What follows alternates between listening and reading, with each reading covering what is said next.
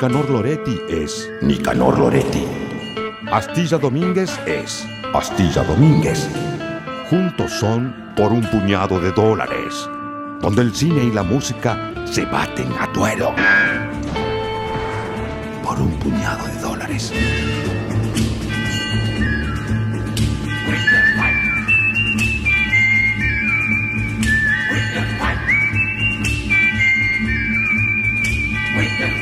Sexto episodio de Por un puñado de dólares, el podcast que se dedica a analizar películas y sus respectivos soundtracks. La película puede ser de clásicas, pueden ser de culto. En este caso, hoy vamos a analizar una película de culto llamada Ripoman y vamos a tener una particularidad.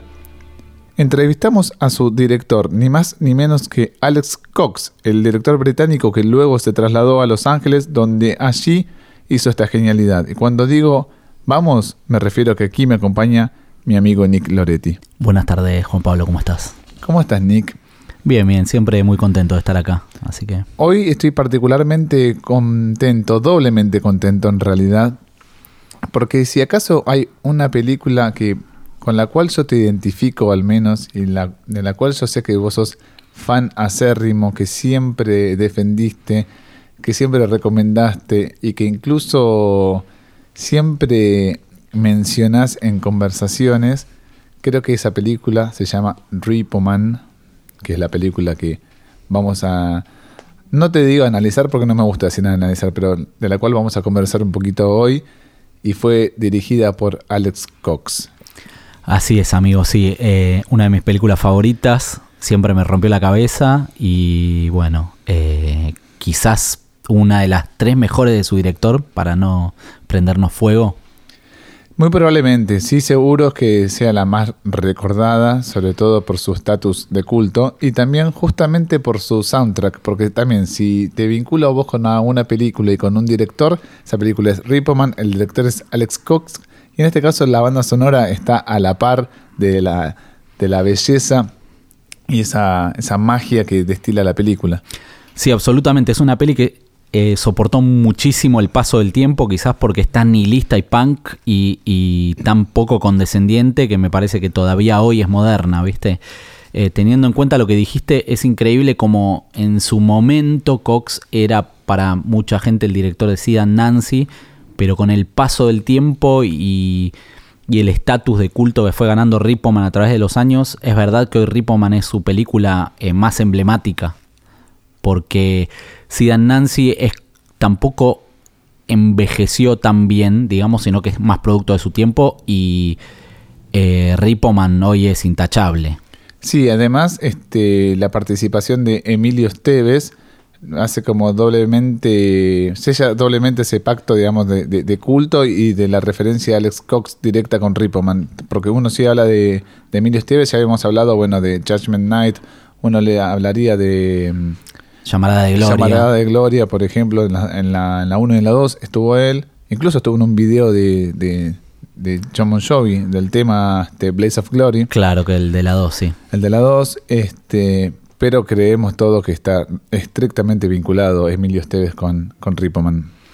Sí, es uno de los grandes papeles de su vida. La verdad que estaba regalado para el que lo haga, pero la química de él con Harry Dean Stanton, que es el coprotagonista, es única, ¿no? Son como esos dúos de personajes, como los de punto límite, ¿viste? Que funcionan tan bien entre ellos que ya te sostienen la película, más allá de que el guion es mágico y nada falla, ¿no? Ahí tendremos que eh, contextualizar tal vez un poquito, porque la película Ripoman se editó en 1984, la dirigió, dijimos, Alex Cox, que era un británico que vivía en ese momento en Los Ángeles. Así es, sí, sí, sí. Alex venía como de estudiar cine y la idea original era hacer una película independiente para la que empezaron a juntar plata entre varios y por casualidades del destino, primero Alex en verdad lo que había querido era hacer un cómic y él siempre dice que se dio cuenta que hacer cómics era muy difícil porque tenés que hacer todo el guion y si vos querés eh, ser como el dueño del proyecto tenés que dibujarlo también y dibujar, hacer el guion y todo era muy complejo. Entonces dijo, bueno, hagamos una película que es más fácil. Hay un poco de ironía en eso, pero básicamente es lo que siempre cuenta. Y hay páginas de ese cómic dibujadas por él que existen y contaba desventuras de los Ripomen, que son los tipos que eh, trabajan de sacarte el auto si no terminaste de pagarlo o tenés deudas, digamos. Entonces vos compraste un coche, pero en Estados Unidos todo funciona mucho por deudas hipotecas, entonces vos tenés el auto, vas por la deuda a 10 y te faltan 25 y dejaste de pagar, vienen los chavales y te sacan el coche y se lo devuelven a la compañía original. Esos son ripomen que cobran un porcentaje de la guita que se debe, digamos. Alex está obsesionado con este tema y quería hacer algo con eso, empezó con el cómic, incluso trabajó de asistente de un Ripoman real. Sí, qué loco, ¿no? Eh, que es muy flashero eso. Para, para, estudiar bien el panorama. Un tipo que se llamaba Mark Lewis, del cual Alex sacó muchas de las cosas que pasan en la película y muchos de los diálogos que dice Harry Stanton en la peli son directamente cosas que repetía una y otra vez Mark Lewis. Claro, Stanton para, para para aquellos que no vieron la película, es como el Ripoman de experiencia, la voz autorizada en la materia, un tipo grande, de unos 50, 50 y pico años de edad, que le enseña el oficio a Emilio Esteves, el nombre de Esteves es Otto en la película, y que de casualidad se tiene que dedicar a ser un Ripoman. Exactamente, básicamente en la, historia de la peli es eso, Otto es un punk super nihilista de 20 años básicamente, eh, que trabaja en un supermercado, una vida sin futuro, y un día se da cuenta que ser Ripoman es una oportunidad increíble en Estados Unidos, la tierra de las oportunidades, y em, empieza a trabajar al lado de Harry Dean, que bueno, es, un clásico Ripoman, le empieza a contar todo, cómo funciona el negocio, que es básicamente lo que hizo Alex trabajando con Mark Lewis. Y de ahí en más eh, se gestan todas las desventuras que tiene la historia, que pasa por un montón de géneros, ciencia ficción, acción, comedia, ¿no? Es un delirio bastante particular. Sí, esa es la particularidad para mí, número uno, que no sé si Alex Cox pudo replicar después en toda su filmografía, pero como que trata un poquito de todo y todo queda bien pegado. No queda nada descolgado. Sí, es una peli muy honesta que también tiene eso que tienen las primeras películas donde no tenía nada que probarle a nadie ni miedo a nada, ¿viste? Entonces fue contra todo y le salió espectacular. Eh, espectacular un poco gracias a eh, la suerte, ¿no? Y al destino, porque Ripoman fue una peli que eh, terminó produciendo Universal Pictures con un presupuesto de un millón 800 mil dólares, cuando originalmente iba a ser una película independiente hecha con mucho menos dinero. Pero por casualidades del destino, el guion terminó llegando a manos de Michael Nesmith, que fue el productor principal de la película, que era el guitarrista de la banda de Monkeys. Muy casualmente, Nesmith era un tipo de guita. Qué zarpado ese dato. Eh, un dato que yo no sabía hasta hace muy poco y leyendo el libro que trae el Blu-ray de Ripoman, la última edición de Criterion, cuenta ahí lo de Michael Nesmith y es un flash. Es un flash. Monkeys, para también para aquellos que no la conocen, es la banda que era como la parodia Beatles, o más que la parodia, era la, competencia de Beatles, pero desde Estados Unidos. Claro, fue una banda inventada eh, que tuvo como su propio programa de televisión y hasta una peli de Bob Raffleson que se llama Head, eh, en donde, bueno, hacían música similar a los Beatles, etc. Nesmith era uno de ellos, el guitarrista, y después se puso a producir películas, terminó casualmente llevando Ripoman a Universal Pictures. Universal había rebotado originalmente el guion como todos los estudios de Hollywood, todos lo rebotaron. Alex y sus amigos primero hicieron 200 copias del guion, según ellos, mandaron las 200 a todos los estudios, a representantes, nadie la quiso hacer. Y Nesmith, chamullando un poco, moviendo hilos, habló con el aquel momento presidente de Universal Pictures y le dijo, ¿cómo no estás produciendo Ripoman? Es un guion increíble, le quemó la cabeza y el otro dijo, ah, sí, a ver cuál era, sí, no, pero sí nos interesaba y lo terminó leyendo y produjeron la película con 1.800.000, que es un presupuesto bajo, incluso para esa época, pero para Alex Cox era la plata de Terminator 2. ¿Y cómo le fue en el momento? ¿No le fue tan bien? Lo que pasó fue que, más allá de que la película fue muy barata, el estudio la vio y dijo, esto es cualquier delirio, no la estrenaron con mucha fe, entonces duró una semana y la sacaron de cartel. Algo ¿Una que semana? pasó con muchas películas. ¿Una semana? Una semana. Lo cual es matador. Los estudios de Hollywood tienen tanta plata que a veces hacen películas de mucha más plata. Y cuando las ven y no les gusta, como es casi tan caro estrenar la película como hacerla, viste, allá películas salen 100 millones de dólares, capaz que 40 son lo que sale estrenarla arriba del presupuesto de 100 porque son muchos cines, siempre son mil y pico de pantallas, miles y miles de pantallas, más la publicidad, más los carteles, trailers, todo es muy caro. Sí. Entonces, lo que hicieron fue mandarla al muere, tipo la estrenaron con casi no publicidad, la tiraron ahí, salió una semana de cartel. a nadie le importó demasiado, pero lo que ocurrió fue el milagro del soundtrack, ¿no? A ver, ¿por qué? Porque el soundtrack estaba lleno de hitos punks y hardcore de la época y tenía un tema original grabado por Iggy Pop.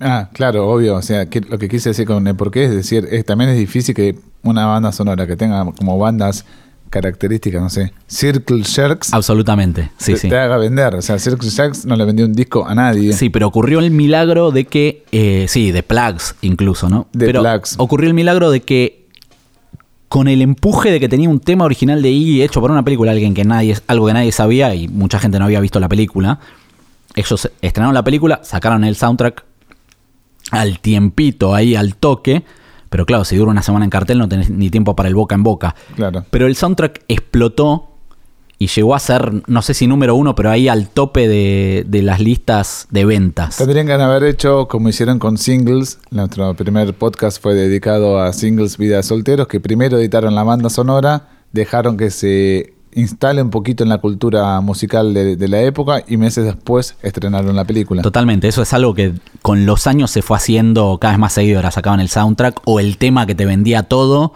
y después capaz que ibas corriendo a ver la película como pasó con You Could Be Mine, ¿no? Que veías el cassette con Schwarzenegger en la tapa y ya la querías ver. Aparte lo, lo, exótico acá es que por ahí Iggy Pop en 1984 no contaba con la popularidad que había tenido en los años previos, sobre todo junto a la, a la participación de, Bowie como productor y como mentor de su carrera artística como solista. Pero sin embargo, para el soundtrack de Repo Man conformó un Dream Team, un auténtico Dream Team. Absolutamente, sí, sí. Eh, y en voz, este, como siempre, pero en guitarra participó Steve Jones de Sex Pistols y en batería Clem Bark, que es el baterista histórico de Blondie que alguna vez tocó también con los Ramones. Sí, una locura y algo que para un punk como era Alex en aquel momento, o sea, todavía es un punk, pero en aquel momento estaba subido en la cresta del punk, eh, era un sueño, ¿no? Y encima también fue casual porque el manager de Iggy Pop vio un corte de la película y le dijo a Iggy, tenés que hacer el tema para esto, ¿no? Esas cosas que no pasan nunca, digamos. La verdad que hoy nos vamos a dar un verdadero lujo, lo anunciamos en la, en la- introducción, pero tuvimos la oportunidad de entrevistar al mismísimo Alex Cox, al mismísimo director de esta película, y le preguntamos, por supuesto, cómo fue conformada esta banda sonora, por qué, por ejemplo, él se inclinó por Black Flag, por Circle Jerks o Suicidal Tendencies, por poner tan solo tres ejemplos, digo, ¿habrán sido bandas que él había visto en, en su momento? ¿Se les habrán recomendado? A ver qué dice Alex Cox al respecto.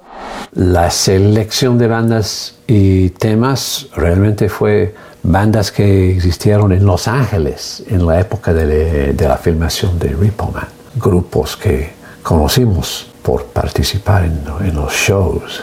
Yo elegí todas las canciones y las bandas en, en Man. Ah, fue mi selección. O, o sea que tenía muchos amigos también metidos en este mundo que tenían sus ideas y sus sugerencias. Bueno, impresionante las definiciones de Alex, sobre todo porque tiene un gran dominio del idioma castellano.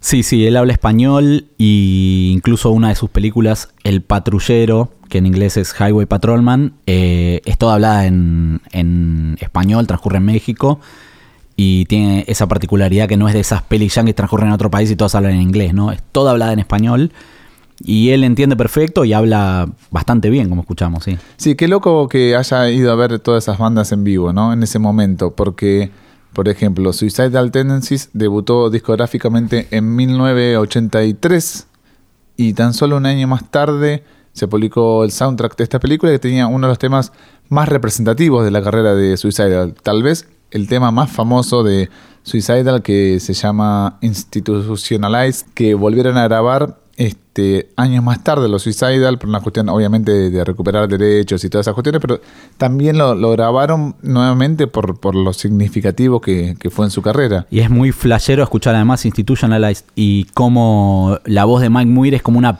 prehistoria de la voz tan característica de la forma de cantar que tiene, ¿no? Porque es como que está más crudo, pero es él. Era un niño. Sí, sí, total. Era un niño todavía en ese momento, que tendría 20 años, como Emilio Esteves también, que, que te- tenía 20, 22 años como mucho. Y muchos, ¿no? Rollins también, probablemente. Rollins, bueno, cantaba en ese momento con Black Flag, que está en el soundtrack. Hay otra banda llamada The Plugs o The Plags, que es una banda prácticamente desconocida en el ambiente musical, salvo por la participación de Charlie Quintana, que es el baterista, que luego tocó con, con Easy Stradlin, con Mike Ness. Tito la arriba un poco, que fue Tito y Tarántula después. Claro, bueno, también, pero bajo el nombre de, de Plax no pasó nada, pero hay un dato de color, porque en este soundtrack también participa un artista argentino y como bajista de, de Plax. Y ese artista es Gustavo Santaolalla. Increíble ese dato. No lo sabía hasta hace poco cuando me lo mostraste y flash. Es zarpadísimo, ¿no? Porque sí, sí, recién estaba también dando sus primeros pasos en el mercado norteamericano, me, me imagino Santaolalla en aquel momento. Y The Plax tiene alrededor de 3-4 canciones en este soundtrack. Gustavo Santaolalla toca en el tema El clavo y la cruz, temazo. Eh, y después hay otros temas bastante emblemáticos de la película, como Hombre Secreto, que es una versión de Secret Agent Man, que era el tema de una serie inglesa de, de agentes secretos y demás. Y esta la hacen en castellano. Y un tema surf que después acá fue cobereado por un par de bandas surf garage, me parece. Sí, sí, no me acuerdo ahora el nombre pero de las bandas, pero sí fue, Eh, fue no hecho. sé si Tormentos o alguna de ellas lo hacían. no Me resuena, Tormentos decir. es instrumental, creo igual, ¿no? Sí, Pero o te iba a decir este Locajunas o una de esas bandas. alguna de ellos lo hacía. Y. mm, Bueno, y es muy particular, como sí, hay como cuatro temas de The Plugs y también hacen parte de la música instrumental. Y como Universal lo dejó a Alex Cox hacer eso, ¿no? Tipo, ¿quién querés poner en la banda sonora? Y Circle Sheriff, Black Flag, The Plugs, ¿viste? Como. Fear también. Fear es una banda que, también. que es conocida tal vez en el ambiente más rockero y metalero. Primero porque Guns N' Roses hizo un, cover de ellos para el disco de Spaghetti Incident.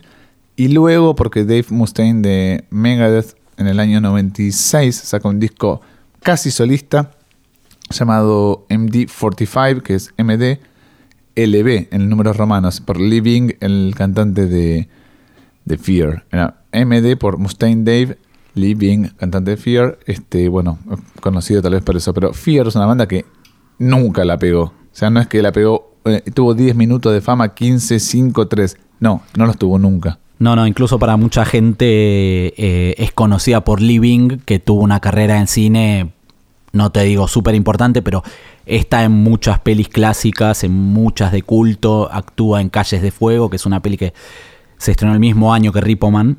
Eh, irónicamente, también tiene un gran soundtrack, e irónicamente no funcionó en la taquilla, ni la levantó el soundtrack ni nada, pero ahí actuaba Living como secundario de William Dafoe, eran los malos.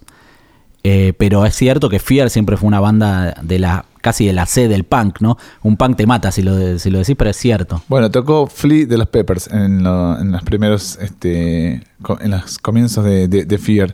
Y además, mientras te escuchaba, Nicky, que cómo, cómo le permitió Universal a Alex Cox, no sé, decirle, bueno, el soundtrack va a estar The Plagues, Black Flag, etcétera, sino que también en la peli actúan los chicos de Circle Sharks. Totalmente, sí, sí, sí, sí, sí. Están tocando en vivo en una especie de cabaret, pero no cabaret de prostitución, cabaret nocturno de un bar nocturno y están tocando una canción en vivo y ahí aparece Keith Morris, que es el cantante. Sí, eh, Alex es amigo de varios de ellos. eh, hoy en día, casi más que nada de Sandersloss, que irónicamente Sandersloss no toca en la formación de Circle Jerks que está en Ripoman, si no la decía Nancy, pero sí actúa en, en Ripoman, una nerdea total, acabo de decir, pero bueno, fue así. Eh, pero él era muy, muy amigo de varios de esos músicos y sobre todo de Dick Rudd, que es un punk de la época, que era el mejor amigo de Alex y era el protagonista original de Ripoman cuando iban a hacer la película y terminó interpretando al mejor amigo Emily Esteves con quien lo engaña a su novia porque Universal dijo que hay que poner una estrella y fueron a por Emilio Esteves, entonces Dick Ruth terminó protagonizando años después el sueño de cualquier punk que era hacer Straight to Hell, donde actuó con Courtney Love, Cy Richardson, Jim Jarmusch, muchos otros más y Joe Stramer sobre todo. Emilio Esteves era una estrella en ese momento, sobre todo por ser el hijo de Martin Sheen, que actuó, por ejemplo, en Apocalypse Now. O sea, venía bastante bien considerado por el ser el hijo de. Sí, sí, totalmente. Y era, era una apuesta de los estudios en aquel momento para transformar en superestrella. Y les salió, Emilio se hizo muy famoso. Eh, en parte es porque venía de actuar en The Outsiders, que es una peli de Francis Ford Coppola, donde estuvo como la base de lo que fueron todos los actores jóvenes de los 80. Tom Cruise, Patrick Swayze, Ralph Macchio de Karate Kid, eh, Emilio Esteves, un montonazo más, Matt Dillon, todos estaban en Outsiders. Todos hicieron amigos y de ahí ese fue básicamente el semillero de lo que después fue el Brad Pack, que eran los actores de veintipico carilindos famosos de los 80 y Emilio fue uno. Me caen bien todos esos, pero fuera de, esta consideración, tenemos más preguntas que le hicimos a Alex. Absolutamente. Y la siguiente fue, el soundtrack de Ripoman ayudó mucho a que la película fuera un éxito comercial. Eh, ¿Te acordás cómo se dio esto? A ver, ¿qué piensas, Alex? Por lo que leí en el booklet de Criterion, ese es el número dos, el soundtrack de Repo Man ayudó mucho a, que la peli A termine siendo un éxito comercial. Universal fue el dueño de la película, pero también había una división igual que Universal adentro de MCA, un departamento musical dedicado a, vender discos. Y ah, claro, nosotros teníamos un buen disco, saliendo, música excelente, saliendo de la película uh, y música del, del cine en Los Ángeles, del West Coast Scene. No había un sampler de, de la música de esta área uh, antes de Repo Man. Entonces, estaban vendiendo muy bien copias del, um, del disco y el jefe de Universal Music ha llamado al jefe de Universal Pictures diciendo, hoy estamos vendiendo muchas copias de este, este punk cosa aquí. Hay una película que sale con esto y, por razones internales en esta corporación, finalmente salió la, la película en los cines. Bueno, fue en esto. Él piensa que sí, y está bien que lo diga, ¿no? Porque no sé, hay, no hay ego que alcance, o sea, es una realidad. Sí, es totalmente una realidad e incluso años después a él le pasó que cuando hicieron Walker, que fue una película conflictiva entre Alex mismo y Universal, eh, tenía un soundtrack original de Joe Strummer que compuso para toda la película música incidental. Joe Strummer de The Clash, ¿no? Joe Strummer de The Clash, eh, de The Clash, que había actuado en Straight to Hell, después se quiso dedicar más a mm, hacer solo música, igual el soundtrack de Walker fue previo, pero ahí pasó como un caso diferente donde la peli no pegó y el soundtrack se volvió como de culto instantáneo, pero no tuvo esa pegada que tuvo el de Ripoman, quizás porque era solamente Joe Stramer y no bandas, digamos, no era como un compilado como el de Ripoman, ¿no? A pesar de tener una gran amistad, me imagino Alex Cox junto a Joe Stramer no lo eligió para este soundtrack. Lo, lo, guardó para Straight to Hell. Lo guardó para Straight to Hell y un poco ayudó también en, en Sid and Nancy, me parece. Incluso recuerdo que una de las cosas que critica Johnny Rotten mucho de Sid and Nancy era que puso a Joe Stramer, viste, como, ay, qué careta, digamos. Claro. Porque Rotten siempre fue muy, muy crítico de los Clash y de que no era tan punk todo, digamos, ¿no? Claro, eh, Cox al ser británico él estuvo en ese núcleo punk de los, no sé, del 77, 76, 78, estuvo ahí dando vuelta, merodeando en, en, Londres en aquel momento. Sí, incluso de lo que habla justamente Sidan Nancy es de la implosión del punk con lo que pasa con los personajes, sobre todo obviamente con el personaje de Sid, que significa un poco al punk, ¿no? Como empezó siendo una cosa y después ya como la fama y la plata lo destruyeron todo aunque ellos no quisieran. Viste que zarpado que es que comienza la película con el tema de Iggy Pop sonando de fondo, pero en versión instrumental. Espectacular. O sea, lo tenés a Iggy como artista exclusivo, acompañando un tema especialmente para vos, y no lo largas a la cancha con su característico tono vocal, sino que lo dejó para el final, para los créditos. Para los créditos iniciales es únicamente la versión instrumental. Raro. yo creo que es una manera de tener la canción dos veces si querés, ¿no? Sin repetirte, decir, bueno, ya que la tengo, la pones al principio, después la pones de vuelta, pero cantada y te das la panzada. Igual te digo que instrumental queda para la secuencia que hace, la, persecución policíaca y todo eso, que es espectacular. En el desierto Garpa muchísimo. Garpa muchísimo, sí, Sí, sí, sí, es sí. verdad. En la película también hay un montón de otras cuestiones que por ahí estábamos pasando de largo, ¿no? Cuando estábamos este, hablando sobre el contenido específico. Eh, Otto dijimos que es Emilio Esteves y más que un punk nihilista y todo eso, también es un aventurero, porque se mete en cada una que yo digo, flaco, ¿qué estás haciendo? Yo me pongo nervioso, no aceptes eso. Y el tipo va para adelante, como que no acepta un no como respuesta. Sí, sí, incluso la, la película lo que te muestra es que él se mete de cabeza en donde ve que hay algo que tiene peligro, digamos, ¿no? Tipo robarte coches o, ah, puede haber un extraterrestre en el baúl, no importa, ¿viste? O bueno, incluso al final no vamos a spoilearlo, pero tiene eso, ¿no? Tipo, ah, vamos hacia lo desconocido, sí, nada de quedarse con la chica, digamos, ¿no? Y es- esas cosas son muy particulares de, de la visión punk y casi post-adolescente que tenía Alex en ese momento, ¿no? La risa de Otto es la mejor risa de la historia del cine. Es espectacular, yo creo que Emilio la repite un poco en, en Young Guns 2, en Llamarada de Gloria, pero venía de acá. Es increíble.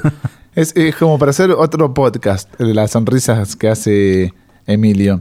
Bueno, y ade- además de todo esto es como que se configura una relación amorosa de Emilio con una chica que conoce literalmente en la calle mientras se va manejando uno de estos autos eh, que tiene que ir a buscar por Sí, cuestiones laborales. Ahí es donde la historia se junta con la parte de ciencia ficción y la persecución y la cosa que es más, entre comillas, X-Files de la historia. Sí, es un preludio, ¿no? De X-Files, si querés. Porque además en el fondo eh, lo que está hablando Cox es un poco del, del- lo que se está viendo de la Guerra Fría de fondo y la paranoia nuclear, viste, de que en cualquier momento pinta alguna cosa que vuela todo por el aire. E incluso en el final original del guion de Ripoman terminaba con un apocalipsis nuclear. No es lo que pasa en la película, es lo único spoileo, pero era diferente y, y él dijo varias veces que de fondo de lo que se está hablando es de eso.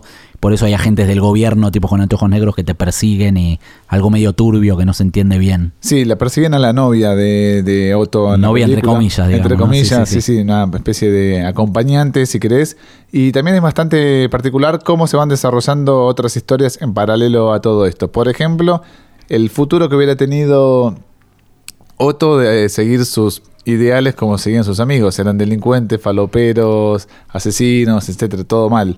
Totalmente, incluso... eh, Él un poco falopero es, pero no se metió con, con las armas y como que le escapa eso. Sí, algo, algo interesante que muestra la película es como ese mundo del submundo de Los Ángeles de aquel momento, desde un lado paródico donde no se está burlando de los personajes, sino que a través de ellos te, te está mostrando ese mundo, pero diciéndote, bueno, pero hay una posibilidad de salir de acá y te, lo muestra de otra manera. Y justo hoy leía una nota que contraponía la realidad que te muestra Ripoman con la que te muestra Suburbia, la peli de Penélope Feris, que es más o menos contemporánea a Ripoman y te muestra ese mundo también con algunos de los mismos punks reales de fondo, pero una forma totalmente cruda y directa donde te dice, bueno, esta gente no tiene futuro y si sos punk te vas a morir en la calle, digamos. Y Ripoman te muestra como eso, pero diciendo, bueno, hay una salida si no lo tomas tan en serio, digamos, ¿no? Sí, es una mezcla de Mad Max por momentos, los personajes, ¿no? Medios pancosos y como que tienen una identidad única. Es lo que se denomina el, el- punk norteamericano de costa oeste, ¿no? De- Después ahí vino, no sé, bandas como Offspring, 10 años más tarde, se hicieron multimillonarios, pero en esa época hubo como un punk seminal en la costa oeste de Estados Unidos y es lo que queda para mí sumamente bien reflejado en la película. Así es como que, yéndome un poco por la tangente, como que los punkies de los 90 entraron en el lugar donde justo la pegabas un poquito y te hacías millonario y todos los de los 80 quedaron como súper de culto, ¿no? Porque Green Day o, o Offspring eran bandas que venían entre comillas del under, ¿no? Y no tan distintas algunas de estas, quizás un poco más pop si querés, pero Sí, digamos que Cobain y no sé, todas estas bandas también han pavimentado un poquito el camino. absolutamente. Aprovecharon y todos a facturar a lo grande, millones y millones. ¿Qué más le preguntamos al macanudísimo fenómeno de Alex Cox, con quien vos tenés una relación bastante fluida de amistad, podríamos decir? Un poco sí, la verdad es que nosotros nos conocimos en un festival de Mar del Plata donde él vio mi película Diablo, le gustó mucho y después quedamos como en contacto por mail eh, a través de los años, ya como 8 o 9 años de aquel momento. Y bueno, un mail, algunas veces algún Skype y sí, hay un cariño. Bueno, pero además podemos contar qué hizo Alex junto a vos. Trabajaste junto a Alex también. Juntos escribimos una peli que se llama 27, donde aparece también el personaje de Sid Vicious. Y sí, donde le propuse a Alex escribir como versiones alternativas de muertes de rockeros famosos. Inventamos una realidad paralela donde muchos rockeros que no murieron a los 27 murieron a esa edad. Y Alex escribió esas escenas, para mí fue un sueño. Son las escenas que están en blanco y negro en la película. Las escenas ¿no? que están en blanco y negro en la película, que si tienen Netflix la pueden ver. Sí, justamente, Nick, esa película, obviamente vos lo sabes mejor que yo, se llama 27, El Club de los Malditos. Está en Netflix y es la película que Alex escribió junto a vos. Así es, sí, sí, él escribió esas, esos flashbacks que te decía y bueno, después yo la dirigí, la hicimos toda acá con actores argentinos, algunos angloparlantes. Bueno, qué fenómeno, Alex, me cae de 10 y te agradezco, Alex, eh, por estos audios. Es un genio y bueno, vamos a la tercera pregunta que fue eh, ¿cómo llegaste a que Iggy grabe el épico y ya histórico tema de los títulos? A ver, se llama Repoman, a ver. Realmente Iggy fue la first choice ¿no? de, para hacer la música de, de los títulos. Era obvio que Iggy, un genio, ah, y, y realmente el, el padrón de, de punk, que él escriba la música. ¿no? Y lo hice, ah, lo hice con Steve Jones de los Sex Pistols y unos amigos de Blondie, pienso. Ah, un, par de músicos de este grupo también, sin Debbie. Ah, pero ellos en un- una noche en un estudio en Los Ángeles hicieron esta, esta cosa fuerte, ¿no? Y siguen, siguen tocando esta, esta canción en, en sus, en sus shows. Ah, está, siempre está touring en los Estados Unidos, en Europa, y siempre está ah, tocando Repo Man. Entonces nos pusimos en contacto con su, su manager y decimos, oye, oye, vamos a ver un rough cut de la película, a ver si ustedes quieren, ven a verla, ¿no? Y él y su manager llegaron al, al screening y muy agradables, ¿no? Y vieron la película y después Iggy inventó esta, esta famosa canción. Bueno, increíble. Muy flashero, ellos todavía son amigos. Hoy Iggy todavía toca ese tema, volvió a tocarlo en realidad. Volvió a tocarlo en vivo, un tema compuesto exclusivamente para la película que prácticamente lo, lo había dejado abandonado. Hace muchos años que no lo tocaba y lo volvió a tocar cuando empezó la gira de... eh, ya es su último disco todavía, ¿no?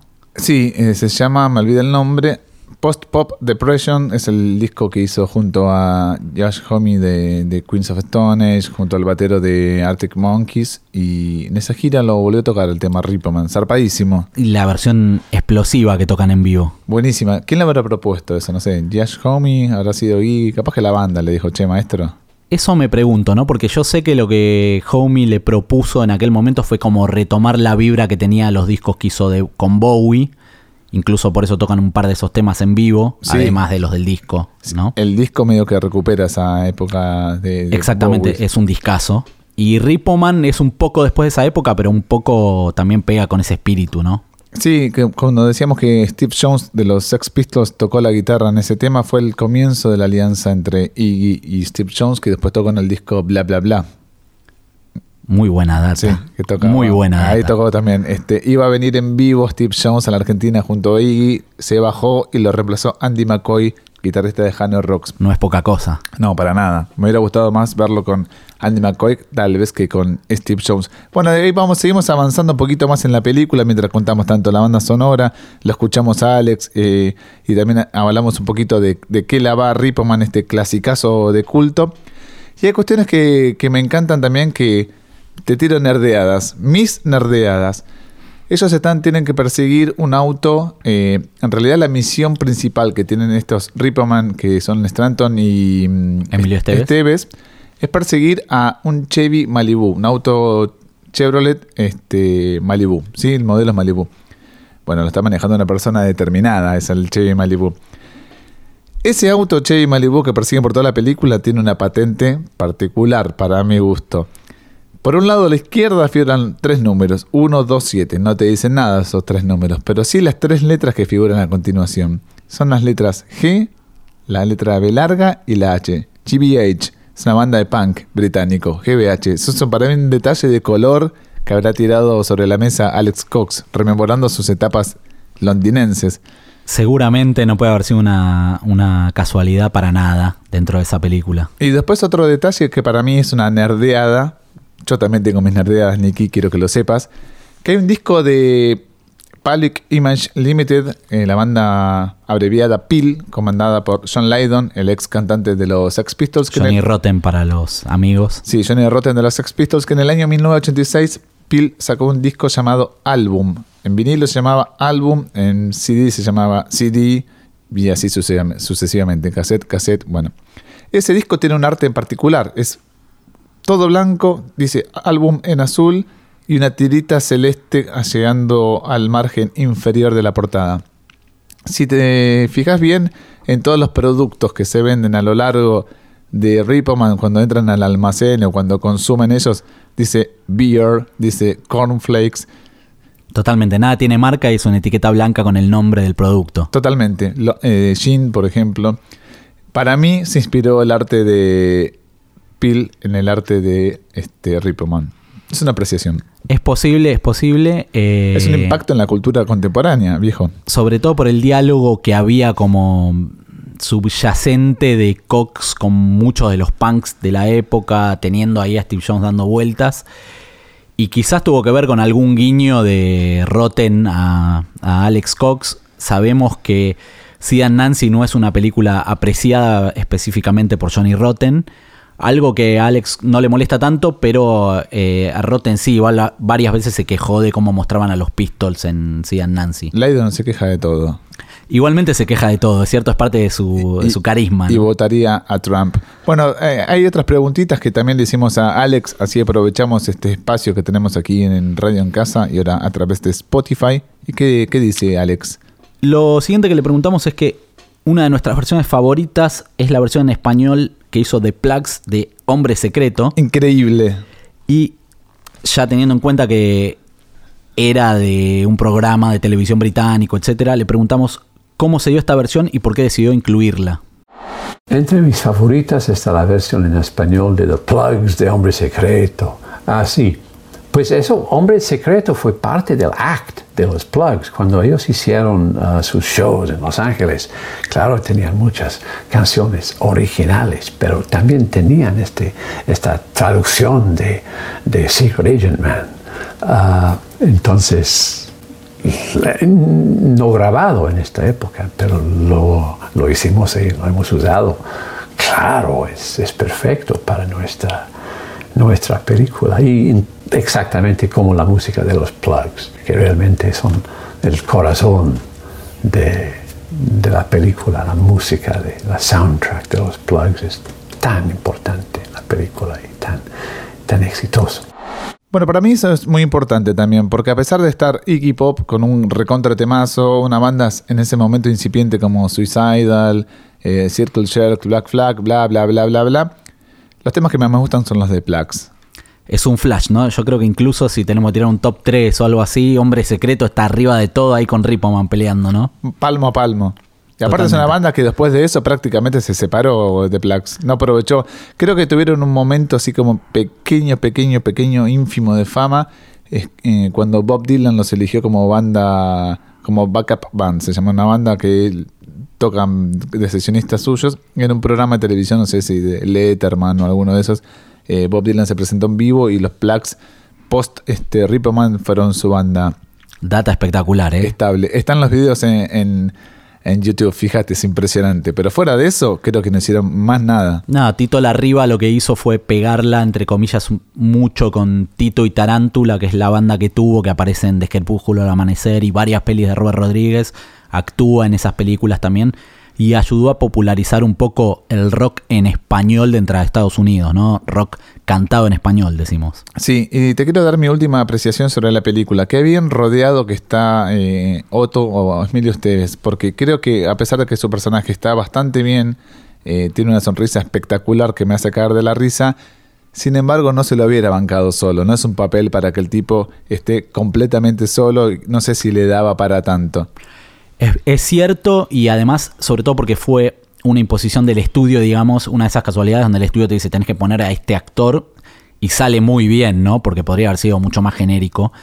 eh, muchas cosas fueron casuales. Alex quería que el personaje de Harry Stanton lo haga Dennis Hopper en un comienzo. Incluso cuando la película tuvo el presupuesto de 1.800.000, él dijo, bueno, le puedo pagar a Dennis Hopper y Dennis Hopper quería hacerla, pero le pintó otra cosa, dijo que no y se fue más punk todavía Dennis Hopper. Y ahí terminaron poniendo a Harry Stanton, que después hizo Paris, Texas, justo después, y se volvió como un actor famoso e importante y muy prestigioso. Sí, es- para mí actúa terriblemente bien. Pero también hay otras luminarias y actores de Cox, como, bueno, Sandra Schloss, que ya lo mencionamos, Del Zamora o el negro Cy Richardson, Capo total. maestro absoluto, precursor de Samuel Jackson, podemos decir, ¿no? Sí, posta que si te lo pones a pensar, es el precursor, realmente, porque por, hasta como por cómo fuma, mirá lo que te estoy diciendo, por cómo se prende el cigarrillo, cómo lo tiene ahí, cómo maneja el arma, la música que escucha, las Chabón súper picante, vos cuando Otto entra a la oficina de los Ripomen por primera vez decís, estos tipos son así en serio, están tomando cerveza de verdad, me parece, ¿no? Sí, sí, sí, aparte eso de cuando se caen a tiros, en momentos que el tipo se planta, no es que se acobardaba. A mí algo que me gusta mucho de la película es que todo es un delirio, pero uno aprende a querer mucho a los personajes y te parece realista lo que está pasando. Es totalmente absurdo, pero cuando aparecen los hermanos Rodríguez decís esto es posta. O cuando, cuando Harry Dean lo hace robar el primer coche sin explicarle a Otto que está robando un auto y le salen a disparar todo. Incluso pasó que Alex tuvo, entre comillas, quejas o devoluciones de verdaderos Ripomen que le dijeron que la película mostraba su trabajo como light, que en verdad era mucho más peligroso. Light, mamita mía, eso es Sí. light. Pero volviendo a. Incluso los padres de, de Otto, por ejemplo, que son post hippies recontra falopeados, fumadísimos, hechos mierda, Sí. que aparecen nada, 40 segundos, son un cago de risa. Digo que dentro de todo el delirio que es la película, dentro de todos los géneros que maneja y dentro de todos los climas que, que toca, es entretenidísima. No decae en ningún momento, no hay ningún momento que digas, che, la puta, cualquier cosa hicieron acá es un delirio atómico que no tiene un hilo conductor. No, la verdad es que no para nunca. Incluso vos te imaginás una sitcom de Otto y sus padres o de los Ripomen y explota. O sea, acá Netflix, agarre, háganla ya. Emilio todavía es joven. Hay una pregunta nerdeada para hacerte, una pregunta muy nerd. Que la persecución de autos con los hermanos Rodriguez Brothers. Rodríguez y la parte que está Otto arriba del auto, ¿no es en un lugar similar a donde hacen una persecución en Terminator 2 si no es el- la misma locación? Es probable que sea el mismo lugar, aunque de estos lugares hay como esa especie de desagües que no entendés qué son, ¿no? Sí, pero también filmado ahí en Los Ángeles, muchas casualidades. Es probable que sea el mismo lugar. La verdad que no la sé, pero es idéntico, básicamente. Al día de hoy no tiene una segunda parte Ripoman. No, esto es algo muy loco porque en realidad estuvo por ocurrir un par de veces. Lo que pasó es que eh, Alex y Universal no estuvieron en los mejores términos un bastante tiempo. Y Sí, vamos a decir la verdad. O sea, Alex es un exiliado de, de Hollywood, ¿no? Es una palabra En un punto non sí. santa en, en después Hollywood. de hacer Walker, Alex eh, hizo muchas de sus pelis con plata de otros países, pero trató de no meterse en Hollywood porque te manoseaban demasiado las películas o, o- o no te apoyaban una visión de autor, digamos. Y volvió un par de veces para hacer una peli de- que se llama The Winner, que fue un encargo. Estuvo por hacer eh, Pánico y Locura en Las Vegas, que terminó siendo Terry Gilliam. Pero está ahí en el guion, si se fijan. Y mm, lo que pasó fue que eh, había un guion para una secuela de Ripoman que se llamaba Waldo's Hawaiian Holiday y terminó sin hacerse y pasó a ser un cómic. La, historieta existe y se consigue por ahí.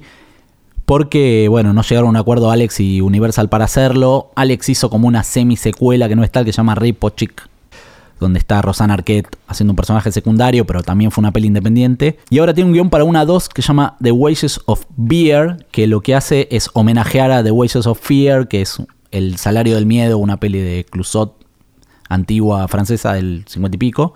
Está viendo ahí si logran hacer el tongo Universal, a ver si hacen la secuela y demás, porque hoy en día Ripoman es una peli muy reconocida, que además hay que decir que como era el nacimiento del VHS, en VHS la película sí fue un hit. Además de revivir en el cine y tener muy buenas críticas, sí fue muy bien vendida y alquilada en VHS. En esa época había mucha plata en el VHS y la gente se la recomendaba. Al principio no era tan fácil de conseguir, entonces eso causaba demanda por la película.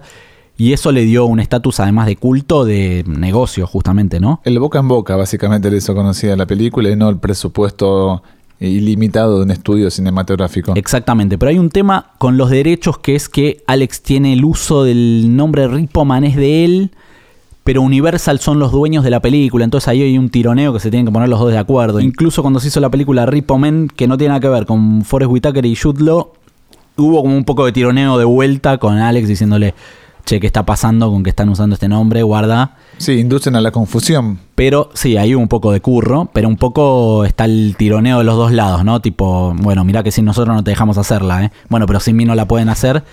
Y estamos medio ahí. Estaría buenísimo que ocurra, eh, pero bueno, siempre depende. Algo que me gusta de Alex y siempre lo banqué por eso es que el chabón cero concesiones, ¿viste? O se hace como él quiere o no se hace. Eso le trajo muchos problemas, pero también hizo que las pelis sean únicas. Sí, al mismo tiempo, hoy en día es como que su nombre, si no sos un adepto al cine, es como que te va a pasar en primera instancia de largo porque no tiene el, el reconocimiento de la prensa de un Tarantino, por ejemplo. Claro, injustamente, pero es así, sí. Es injusto, pero es así. También es el precio de no dar el brazo a torcer, digamos, ¿no? Donde los estudios te dicen, hace esto, lo otro. No, ni a palos, ¿viste? O sea, incluso aunque Ripoman... Es un punk, eso es ser punk. Es super punk, porque incluso aunque Ripoman tiene la particularidad de, bueno, está bien, pone a Emilio Esteves, el chabón no es que, bueno, desecho a mi amigo y pongo a Emilio Esteves. Después le dio una película entera donde actúa él hablamos de Dick Ruth, ¿no? Actúa Dick Ruth con Joe Stramer y Cy Richardson y Courtney Love y Jim Jarmusch, digamos, ¿no? O sea, le dio un protagónico enorme en una peli hiperpunk, ¿no? Entonces el, el tipo tiene sus principios, pero bueno, esos mismos principios le traen los problemas de agarrarse a piñas con los estudios, ¿no? Quedó una, una, pregunta pendiente también que le hicimos al gran, gran, gran director Alex Cox. Sí, la última fue ¿cuál es su tema favorito del soundtrack y por qué? A ver, ese me interesa muchísimo. Mi tema favorito es, es en el record, es el último.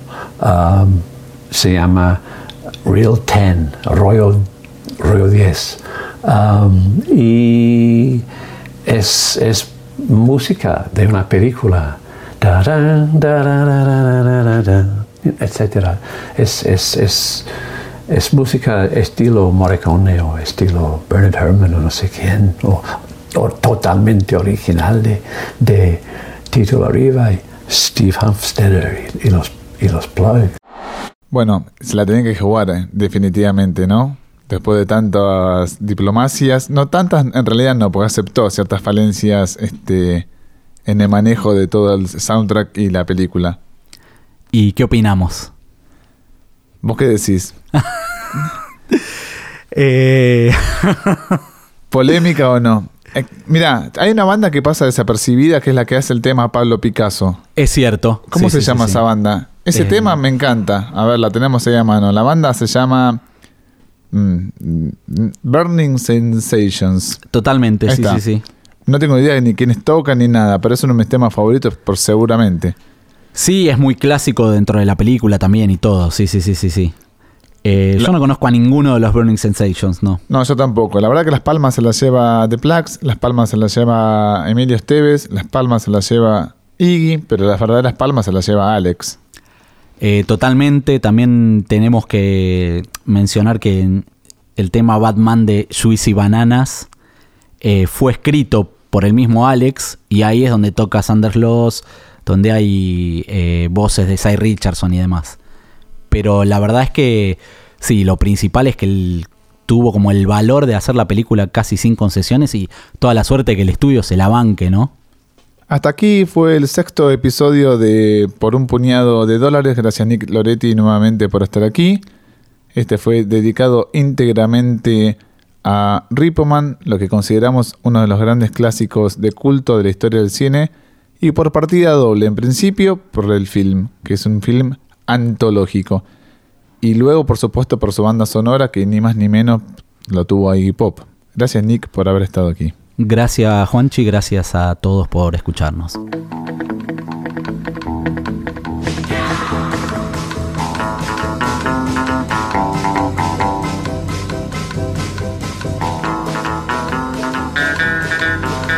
Por un puñado de dólares, Nicanor Lorete y Astilla Domínguez te analizan una película y su soundtrack. Y por la misma tarasca, son capaces de mucho más.